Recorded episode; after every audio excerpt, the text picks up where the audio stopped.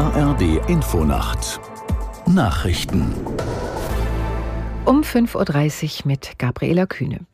Bundeskanzler Scholz hält heute eine Rede bei der UN-Klimakonferenz in Dubai.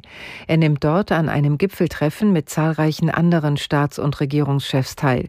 Aus der NDR-Nachrichtenredaktion Karen Busche. Scholz wird in seiner Rede die deutsche Position im Kampf gegen den Klimawandel darlegen.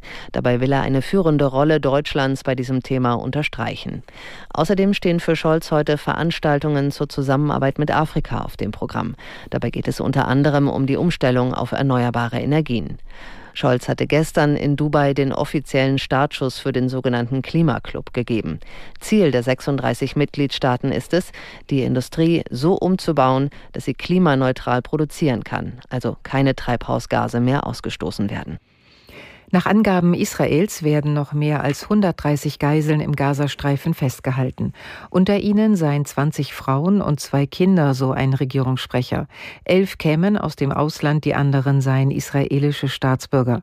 Außerdem bestätigte die Armee den Tod von fünf weiteren Geiseln. Insgesamt hatte die Hamas bei ihrem terroristischen Überfall auf Israel am 7. Oktober etwa 240 Menschen verschleppt.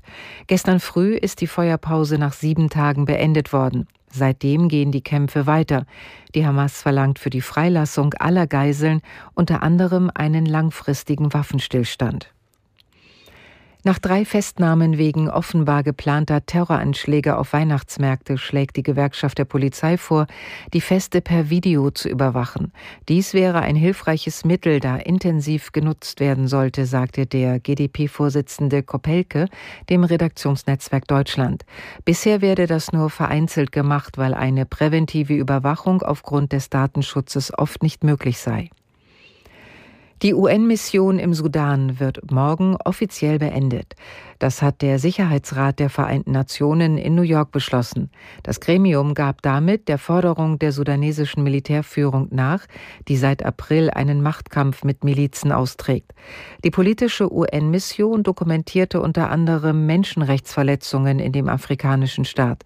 Nach ihren Schätzungen wurden dort mehr als 10.000 Menschen getötet, etwa sechs Millionen seien auf der Flucht. Schnee und Eis haben vor allem in Bayern ein Verkehrschaos ausgelöst. Viele Bahnstrecken sind gesperrt. Unter anderem wurde der Zugverkehr von und nach München eingestellt. Einige Fahrgäste mussten in Zügen übernachten. Am Flughafen wurden mehr als 100 Starts und Landungen abgesagt. Das Wetter in Deutschland. Am Tage im Südosten und Osten sowie über Teilen der Mitte zeitweise Schnee, im Norden gebietsweise Schneeregen. Im Westen teils heiter minus 6 Grad im Vogtland bis plus 3 Grad auf Borkum. Am Sonntag Schnee oder Schneeregen, im Süden zeitweise heiter bei minus 5 bis plus 3 Grad. Das waren die Nachrichten.